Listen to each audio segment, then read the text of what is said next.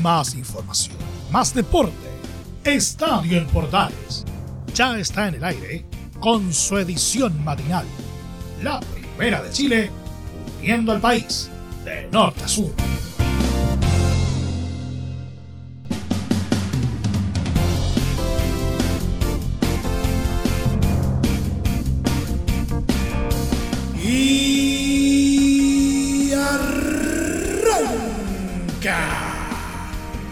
Señoras y señores, ¿cómo les va? Muy buenos días, bienvenidos una vez más, bienvenidos al show.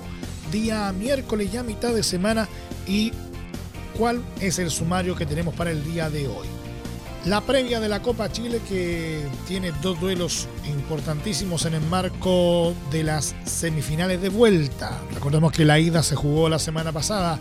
Por un lado Colo Colo y Cobreloa y por otro lado Magallanes con la Universidad de Concepción. Todos se juegan algo con, con miras ya a la final de la Copa Chile. Vamos a estar haciendo la previa respectiva. Además, informaciones varias del eh, fútbol eh, nacional. Una de ellas tiene que ver con el duelo de este sábado entre Universidad de Chile y Everton de Viña del Mar, que de momento está en duda eh, debido al corte de agua programado para este fin de semana en la capital. ¿Se podrá jugar finalmente? Se lo vamos a estar contando. Además, vamos a estar eh, revisando lo que nos dejan las copas, copitas, coperas, con Copa Libertadores y Copa Sudamericana incluidas. Eh, vamos a estar hablando también de una nueva jornada de la Champions League que está en plena marcha y por supuesto nuestro querido polideportivo. Todo esto como es habitual en 30 minutos. Aquí arranca esta entrega que hemos denominado como siempre Estadio Portales.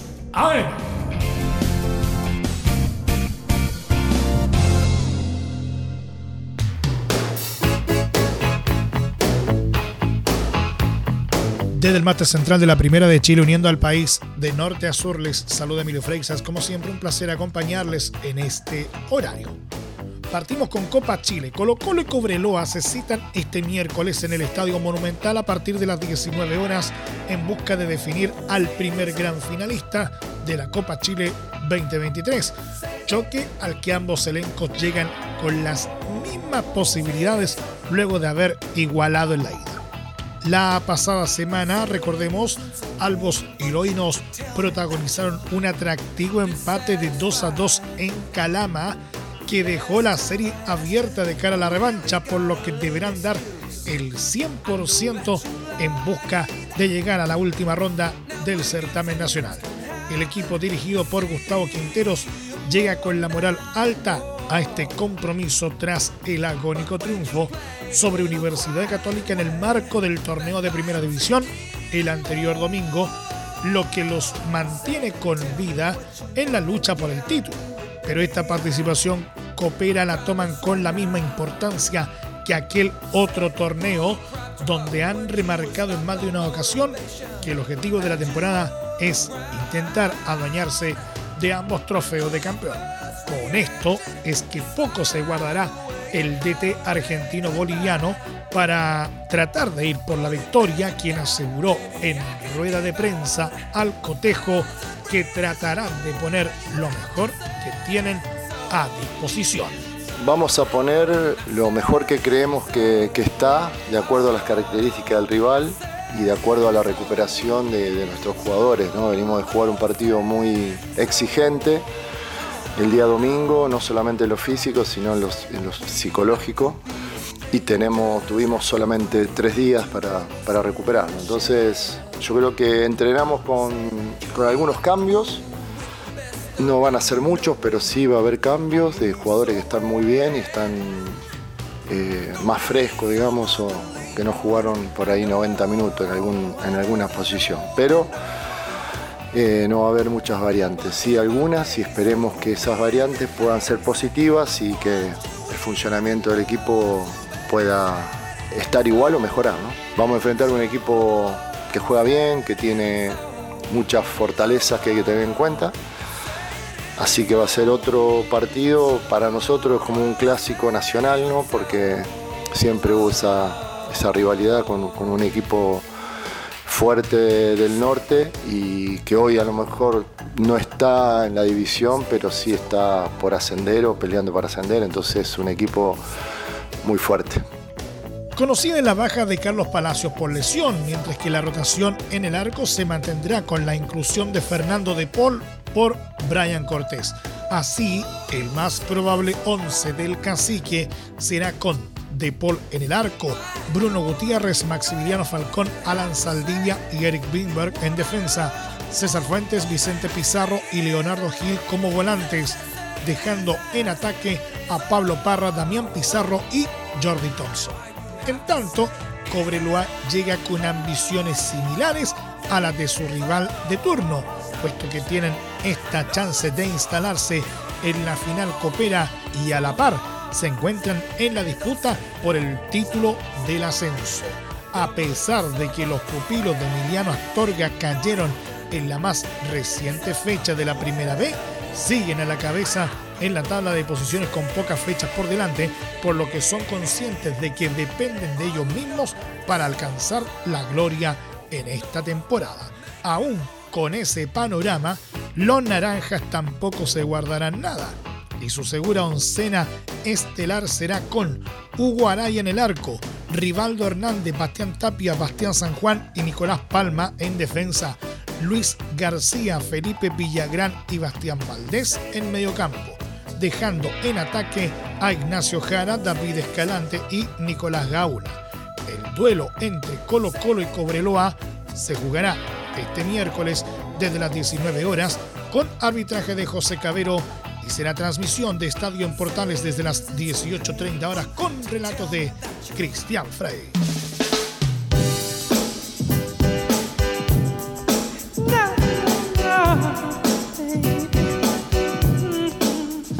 Magallanes se enfrenta a la Universidad de Concepción este miércoles en la vuelta de semifinales de la Copa Chile desde las 15.30 horas en San Bernardo, con la ilusión de volver a la final y defender su título de campeón. El carabelero, que ganó la edición de 2022, está cerca de volver a la definición del torneo tras haber ganado por 3 a 1 el duelo de ida en Collao. Los dirigidos por Mario Salas quieren llegar a la final, ya que un triunfo puede significar un envío anímico de cara al principal objetivo de Magallanes, salvarse del descenso en el campeonato nacional. Universidad de Concepción, por su lado, perdió la semana pasada en casa, por lo que el cuadro, entrenado por Miguel Ramírez, está obligado a devolver el golpe en San Bernardo para derrocar al campeón. El duelo está programado para las 15.30 horas.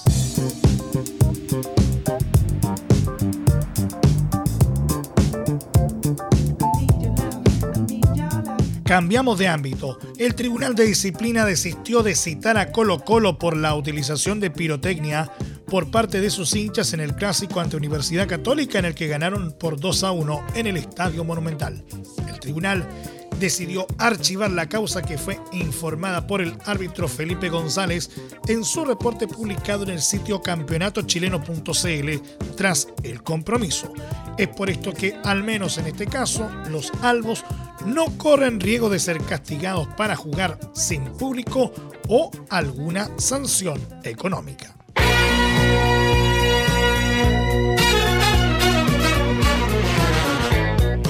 En la misma línea, el Tribunal de Disciplina de la ANFP no citó al técnico Nicolás eh, Núñez pese a sus declaraciones contra el árbitro Felipe González tras el encuentro. La principal eh, razón para no citar al entrenador cruzado es que no se hizo una denuncia en su contra. Quien sí fue citado, eso sí, a comparecer ante el tribunal fue Alfonso Parot. De acuerdo al informe arbitral de González, el zaguero rompió los dispensadores de alcohol gel en el túnel de acceso a camarines en el Estadio Monumental. Gary Gelmacher, en tanto, fue suspendido con una fecha por la expulsión con doble tarjeta amarilla en el clásico por hacer tiempo mientras la UC estaba arriba en el marcador.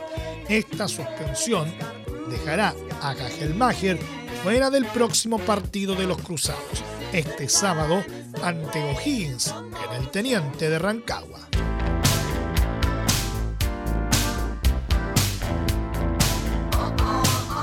Y el duelo de este sábado entre Universidad de Chile y Everton de Viña del Mar sigue en duda en Santa Laura debido al corte de agua programado para el día sábado en la comuna de Independencia. Este miércoles en la mañana, la Seremi de Salud dará una respuesta definitiva. Este lunes, la autoridad sanitaria fue a Santa Laura para ver cómo funcionaban los estanques de agua en el estadio, los cuales operan de manera autónoma.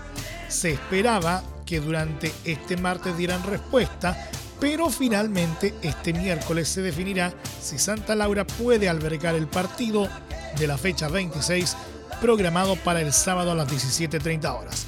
En caso que no se pueda jugar, hay un horario tentativo para cambiar el partido entre Azules y Piñamarinos para que se dispute el lunes a mediodía en el recinto de Plaza Chacabuco.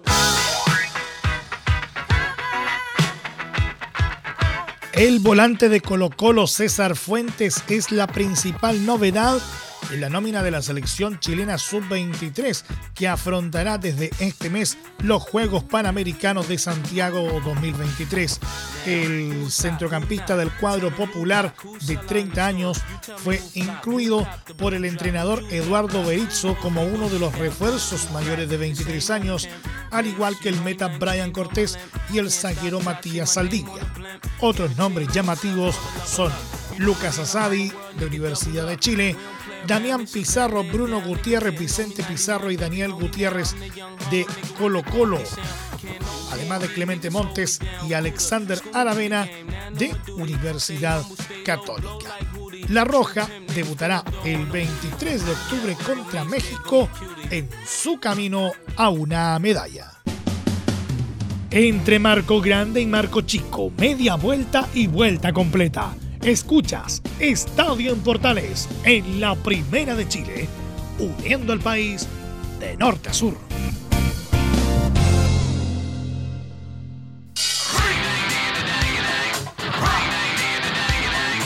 Muchas gracias por seguir en nuestra sintonía. Seguimos haciendo Estadio en Portales en su edición AM, como siempre, a través de las ondas de la Primera de Chile, uniendo al país de norte a sur. Vamos con copas, copitas, coperas. Empezamos con Copa Libertadores, porque Inter de Porto Alegre con Charles Aranguis entre sus figuras enfrenta a Fluminense este miércoles desde las 21.30 horas para definir al primer finalista de la Copa Libertadores de América 2023. Ambos elencos solo necesitan la victoria tras el empate 2 a 2 que protagonizaron la semana pasada en el Maracaná de Río de Janeiro, mismo escenario donde será la final el 4 de noviembre. Inter, que será local ante cerca de 50.000 espectadores, espera hacerse fuerte con la ilusión de llegar a la final y ganar su tercera Libertadores tras los títulos de 2006 y 2010. El argentino Eduardo Cudet cuenta con prácticamente todo el plantel y el príncipe Aranguis nuevamente será titular. La alineación será con Sergio Rochet, Hugo Mayo, Vitao, Gabriel Mercado, René, Johnny, Mauricio, Charles Aranguis, Wanderson, Alan Patrick y Ener Valencia.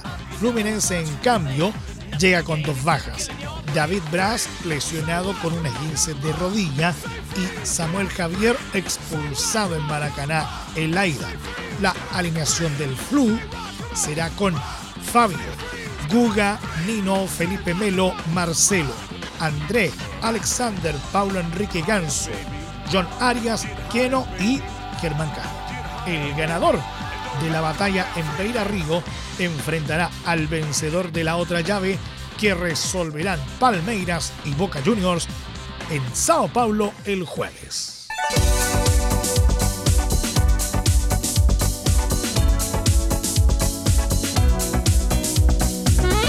Fortaleza se convirtió por primera vez en su historia en finalista de la Copa Sudamericana 2023 luego de derribar por 2 a 0 a Corinthians en la revancha de su serie de semifinales, dando el gran paso en busca del título del certamen. Luego del 1 a 1 de la ida, el equipo dirigido por Juan Pablo Bogboda se hizo fuerte en casa en el Estadio Castelao y fue notoriamente superior a su rival, que resistió solo la primera mitad para luego inclinarse en el complemento. Es que el elenco tricolor de entrada en el compromiso mostró mayor intención por ponerse rápidamente en ventaja, pero durante los primeros 45 minutos careció de precisión en la estocada final, además de encontrarse con un par de buenas intervenciones del experimentado caso. Sin embargo, en la segunda mitad todo cambió para mejor en favor del local, que rompió la paridad a los 49 minutos con el gol de Yago Pikachu, mientras que Tinga estiró la diferencia en los 55 minutos para madrugar al Timao, que poco hizo para haber intentado cambiar la historia hasta el pitazo final del árbitro colombiano Andrés Rojas. De esta manera, el elenco donde milita el ex Colo Colo Juan Martín Lucero jugará por primera vez en su historia una final continental, en lo que es además su segunda participación en la Sudamericana, luego de una anterior en 2020, además de tener dos presencias en Copa Libertadores el pasado 2022 y este mismo año. Su rival, en busca del título del certamen, saldrá del ganador entre Defensa y Justicia y Liga de Quito, llave que favorece al conjunto ecuatoriano con un 3 a 0 en la ida.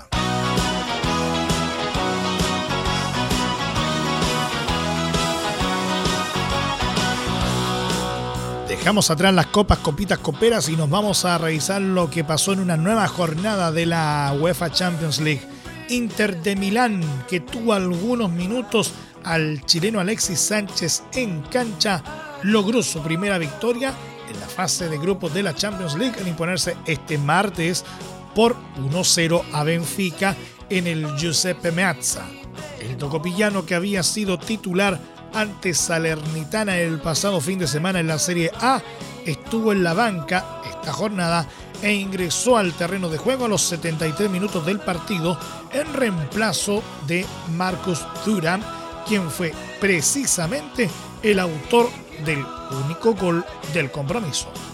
Durante el tiempo que estuvo en cancha, el seleccionado nacional no tuvo mucha interacción, aunque sí se encargó de ejecutar algunos balones detenidos y tratar de acompañar algunas jugadas en fase defensiva cuando los suyos cuidaban el resultado. Es que tras una pobre primera mitad, el cuadro lombardo cambió de actitud en el complemento y de entrada se generó oportunidades de gol, sobre todo con su capitán Lautaro Martínez, quien tuvo dos remates en el palo. Con ese empuje es que llegó el minuto 62 cuando Turam finalizó una buena jugada tras un centro de Denzel Dumfries por derecha y con un buen disparo venció al arquero ucraniano Anatoly Trubin, anotando así el decisivo tanto que sentenció el resultado final. Con esta victoria, Inter sumó cuatro puntos y comparte el liderato del grupo D junto a la Real Sociedad y en la próxima fecha de esta fase deberá medirse a Salzburgo que tiene tres unidades y Benfica sigue como colista sin ningún punto.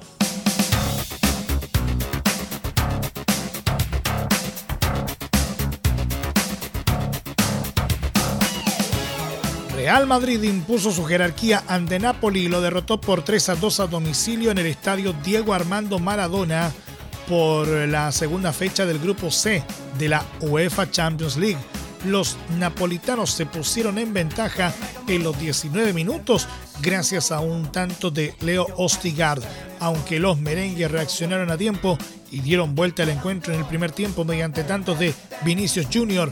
tras un grueso error defensivo de los locales a los 26 y Jude Bellingham a los 33, quien había asistido en el primer tanto a su compañero.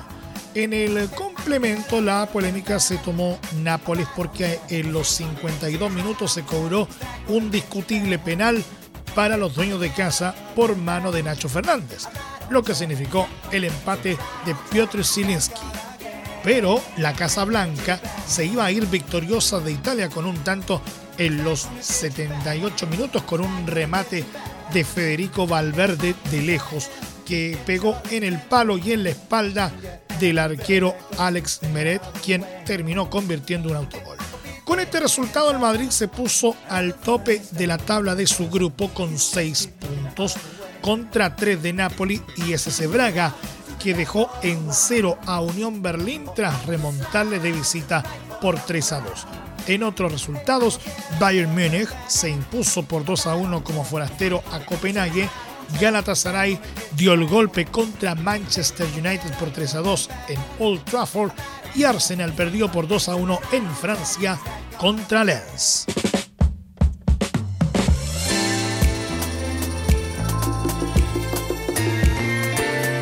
Manchester City, el monarca defensor de la Champions League, quiere mostrar su chapa de candidato en su visita a Leipzig este miércoles, en donde intentará tomar el liderato del grupo G en la segunda fecha.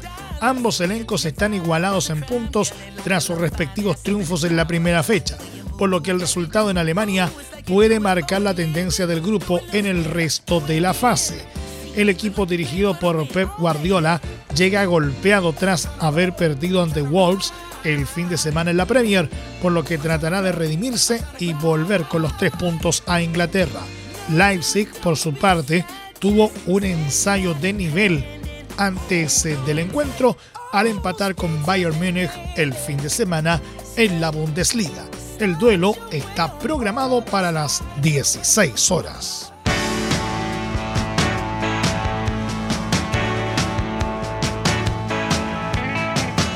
Y nuestro querido polideportivo, Ironman anunció este martes la incorporación de un nuevo triatlón Ironman 70.3 en la ciudad de Valdivia, en la región de los ríos, el cual quedó programado para el próximo 17 de noviembre de 2024. Estamos encantados de realizar en Chile un nuevo triatlón Ironman 70.3 en este apasionante destino sudamericano, dijo Joana Jordan, vicepresidenta y directora general de América Latina del grupo Ironman. Valdivia será un fantástico lugar para la carrera con paisajes impresionantes y hermosos, lo que lo convertirá en el lugar perfecto para un evento Ironman 70.3 con una gran cantidad de actividades al aire libre, opciones de compra, deliciosa cocina y lugares de interés cultural. Este espectacular paisaje ofrecerá a nuestros atletas una experiencia de carrera verdaderamente ecléctica, añadió. El Ironman 70.3 Valdivia arrancará con 1,9 kilómetros de nado en las hermosas aguas del río Calle Calle, pasando el icónico puente Caucau. Una vez fuera del agua, los atletas emprenderán un recorrido en bicicleta de 90 kilómetros que recorrerá una ruta que pasa por el Parque Zabal hacia la comuna de Maggi. Los atletas finalizarán su carrera con un recorrido pedestre de 21,1 kilómetros que recorrerá los pintorescos paisajes urbanos de Valdivia y pasará una vez más por los puentes Caucau y Calle Calle, antes de culminar en una meta inolvidable. Las inscripciones para el evento se abrirán el día 15 de noviembre en el sitio web www.ironman.com slash im703-medio Valdivia. Y nos vamos. Muchas gracias por la sintonía y la atención dispensada. Hasta aquí nomás llegamos con la presente entrega de Estadio en Portales en su edición AM, como siempre, a través de las ondas de la Primera de Chile, uniendo al país de norte a sur. Les acompañó Milo Freixas. Muchas gracias a quienes nos sintonizaron a través de las distintas plataformas de Portales Digital, a través de los medios unidos en todo el país y desde luego a través de la Deportiva de Chile Radio Sport.cl continúen en sintonía de Portales Digital porque ya está aquí la mañana al estilo de un clásico. Portaleando la mañana a continuación. Más información luego a las 13.30 horas en la edición central de Estadio Portales junto a Carlos Alberto Bravo y todo su equipo. Que tengan todos un muy buen día. Más información más deporte. Esto fue Estadio en Portales, con su edición matinal. La primera de Chile, viendo al país de norte a sur.